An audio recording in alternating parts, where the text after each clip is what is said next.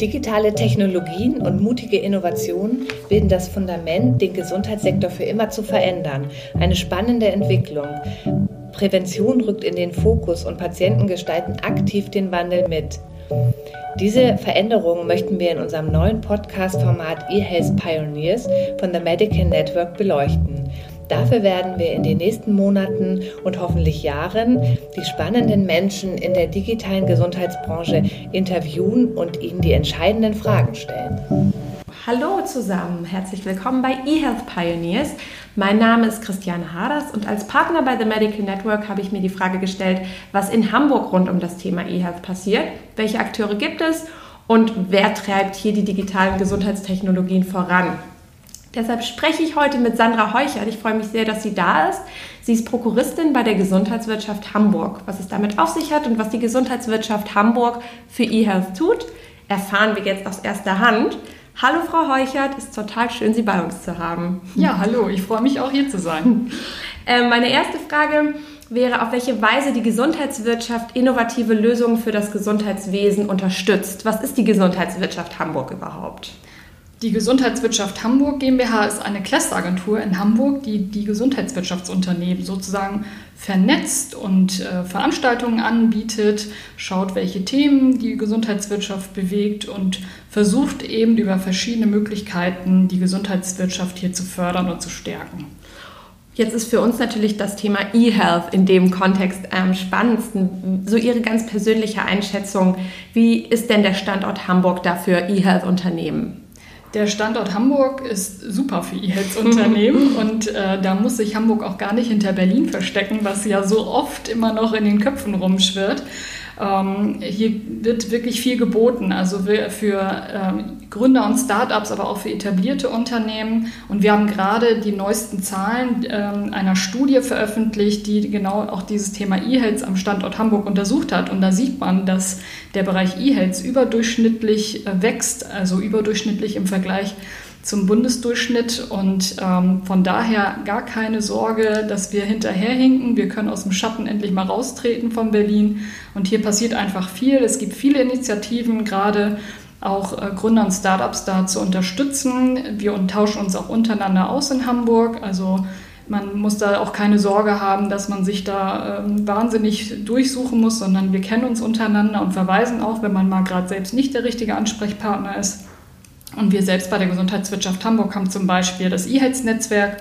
Das steht eben mit seinen Aktivitäten im Fokus, etablierte Unternehmen und Gründer Startups zusammenzubringen zu den ganzen E-Health-Themen und bietet verschiedene kostenfreie Veranstaltungen an. Und äh, daneben gibt es dann eben konkreter, wenn man Projekte zum Beispiel mal initiieren möchte und bearbeiten möchte, Partner sucht und sagt, ähm, ich brauche da mal jemanden, ich habe eine tolle Idee, aber ich brauche noch andere Unternehmen, die mitmachen, den Digital Health Hub Hamburg.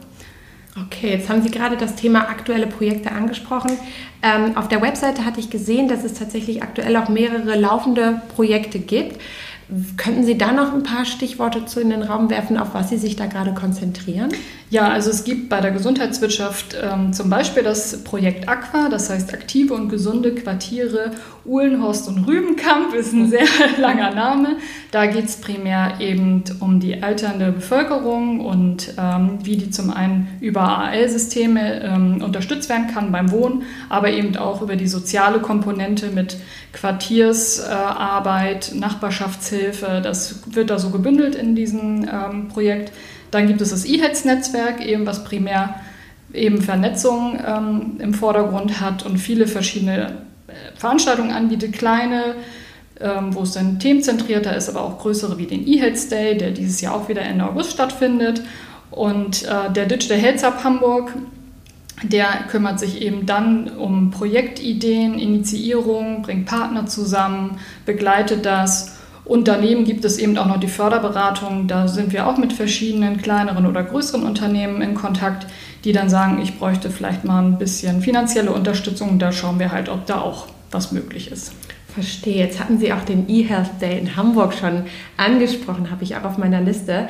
Ähm, könnten Sie da ein bisschen was erzählen? Worauf dürfen wir uns freuen? Was passiert? Was wird angeboten?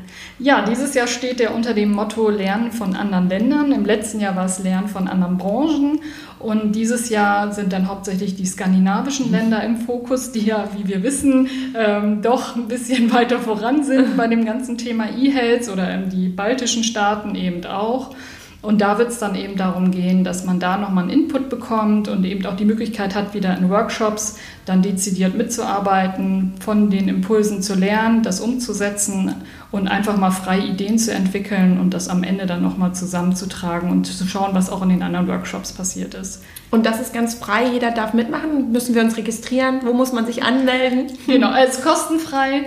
Ähm, cool. Der Termin steht schon, den kann man auch schon sehen. Im Newsletter wird er jetzt demnächst auch nochmal auftauchen. Die Anmeldung ist noch nicht freigeschaltet, aber das äh, wird man dann, wenn man auf der Seite einmal dann nochmal nachschaut, sehen.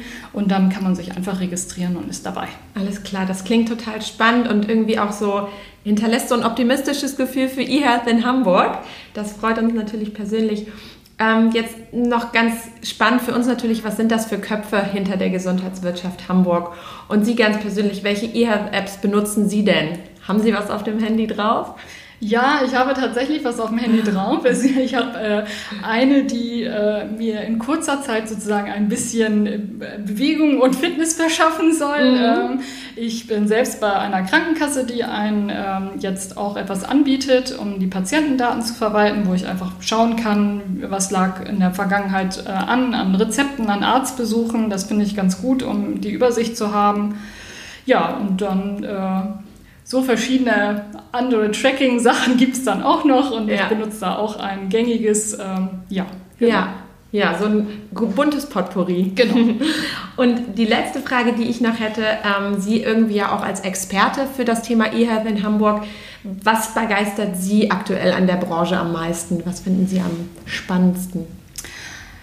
Das ist schwierig zu sagen. Ich finde, es gibt so wahnsinnig viele Ansätze. Also ähm, ob es über Spiele ist, also ist dieses Thema Serious ja. Gaming ähm, da zu sehen, was es da für Entwicklungen schon gibt, ähm, wo ich selber bin ja auch immer Patient oder Benutzer oder eben einfach Mensch und äh, was es da für Möglichkeiten mittlerweile schon gibt, aber auch wenn ich das Thema künstliche Intelligenz sehe, was da ähm, auf uns zukommt und ähm, ob es eine Diagnoseassistenz ist für, für Ärzte, da gibt es ja extreme Möglichkeiten, was diese sozusagen künstliche Intelligenz alles leisten kann.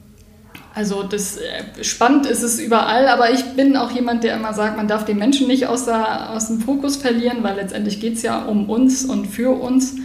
Und da eben auch zu schauen, was äh, passiert auch mit, mit den Berufsbildern, worauf muss man sich da vorbereiten, auch Ängste zu nehmen, dass nicht die ganze Technologie die ganzen Arbeitsplätze wegrationalisiert. Und äh, ja, ich selber finde auch spannend einfach das Thema, ähm, wie man eben die Medienkompetenz auch dann vermittelt. Also schon früh anfängt in Schule und in der Ausbildung Ängste zu nehmen und richtig heranzuführen und den Umgang zu schulen damit sozusagen dann auch später diese ganzen tollen Entwicklungen, die es gibt, dann auch dementsprechend genutzt werden können. Ja, man muss lernen, wie man von den E-Health-Angeboten profitieren kann als Patient. Absolut. Ähm, das ist doch ein total schöner Schlusssatz. Ich danke Ihnen vielmals, Frau Heuchert, für das Gespräch und die spannenden Einblicke. Damit verabschieden wir uns auch für heute und wünschen allen Zuhörern einen sonnigen Juli. Und sollten Sie auch eine Frage um das Thema E-Health haben, melden Sie sich. Wir stellen sie sehr gerne dem richtigen Experten.